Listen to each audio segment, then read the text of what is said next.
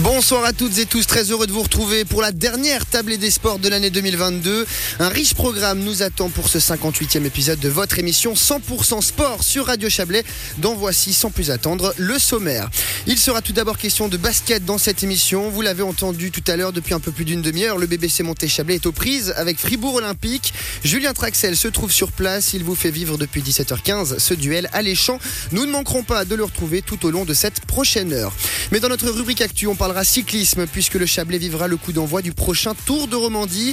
C'est en effet depuis le Bouvray que le prologue de cette 76e édition partira le 25 avril 2023. On reviendra sur le lien spécial entre la boucle romande et notre chère région avec le patron du Tour de Romandie, Richard Chassot. Au rayon découverte, nous sommes partis à la rencontre d'Amélie Bigler. Cette jeune skieuse spécialiste du freestyle et membre du cadre national traverse une période délicate. À seulement 20 ans, l'athlète de l'Aisin doit faire face à une blessure qui va l'éloigner des compétitions durant tout l'hiver. Enfin, à 18h30, il sera l'heure de notre table ronde et à cette semaine, on ouvrira une page football avec nos trois invités. Trois invités qui représentent les trois clubs de la région évoluant en première ligue, le Vevey Sport, le FC Montais et le FC Martini Sport. Nous évoquerons ce premier tour au parcours différent pour les trois équipes, mais nous parlerons aussi Coupe du Monde avant la grande finale prévue demain entre l'Argentine et la France. Vous savez tout, merci d'être à l'écoute de Radio Chablais bienvenue dans la table des sports. Bonsoir Ludovic. Bonsoir Philippe Berthollet. Ça va? Ça va bien et vous Oui, bien. Déjà la dernière. C'est la dernière, ça passe Oh là vite. là, hein. Je, je m'y attendais vraiment Il y en aura encore beaucoup hein, l'année Oui, prochaine. oui, non, mais la 2022, dernière, c'est la dernière. Ouais. Et un très très beau programme de sport pour euh, cette soirée, pour lancer cette dernière émission de l'année.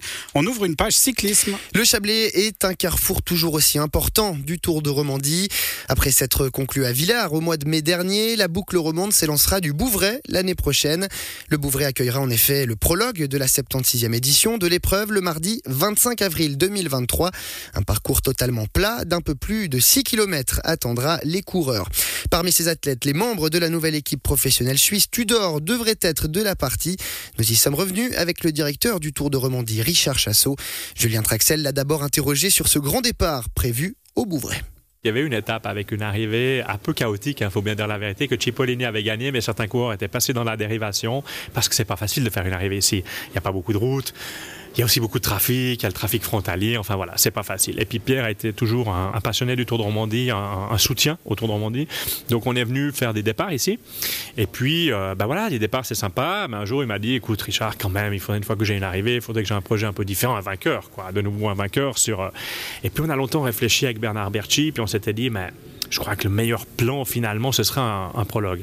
Mais même un prologue, ben, on bloque 6 km, ça a l'air de rien, hein, mais bloquer 6 km ici pendant tout un après-midi pour faire un prologue, euh, c'est pas chose facile. Mais on voulait pas perdre non plus quand même notre montagne, donc il fallait trouver une édition où on pouvait faire quand même ensuite la haute montagne en Valais. Parce qu'il n'y a que là que nous, on sait la faire entre les Alpes vaudoises ou les Alpes valaisannes. Et en l'occurrence, ben, le Chablais est souvent un des terrains de jeu. Dans le cas du Bouvray, typiquement, c'est du tout le monde gagnant. Euh, il y avait une volonté d'avoir ce prologue, d'avoir tout l'après-midi des coureurs qui euh, passent sans arrêt. Et puis vous, il y a cet aspect sportif, c'est vraiment du win-win?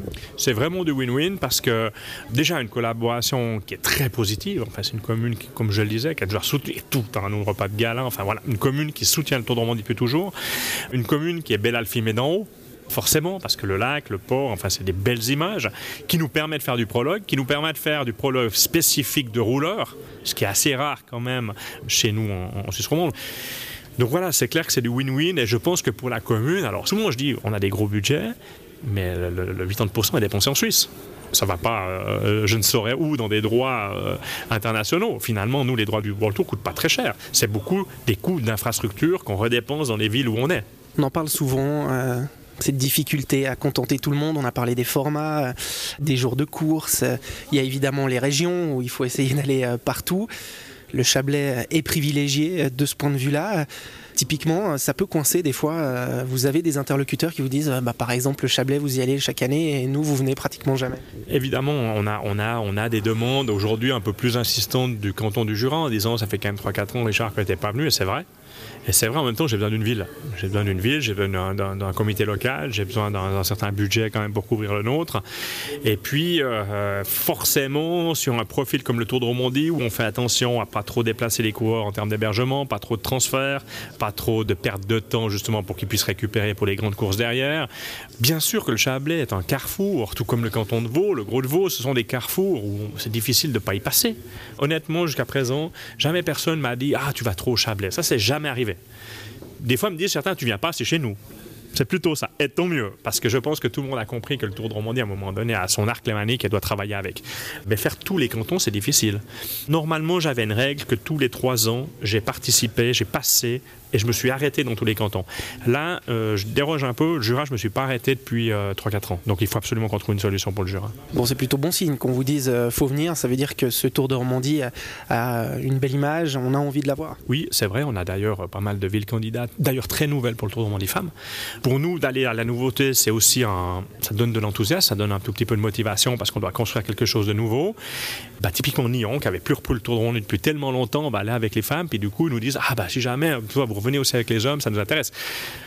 Donc oui, on a beaucoup de demandes. Après, euh, c'est un vrai travail derrière. Et puis c'est bien de, renouveler un peu certaines villes parce que pour certaines villes, c'est impossible d'être là toutes les années. Quoi. Tour de Romandie 2023 euh, qui s'annonce un petit peu particulier pour le cyclisme suisse puisqu'il y a euh, ce retour d'une équipe professionnelle, j'ai envie de dire enfin.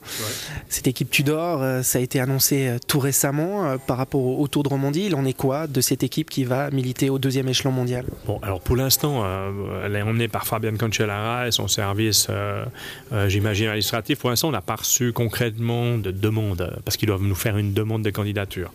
Derrière ça, on a la chance, je pense, d'avoir pu obtenir avec euh, Swiss Cycling et le Tour de Suisse, en commun, les trois, la participation de l'équipe nationale.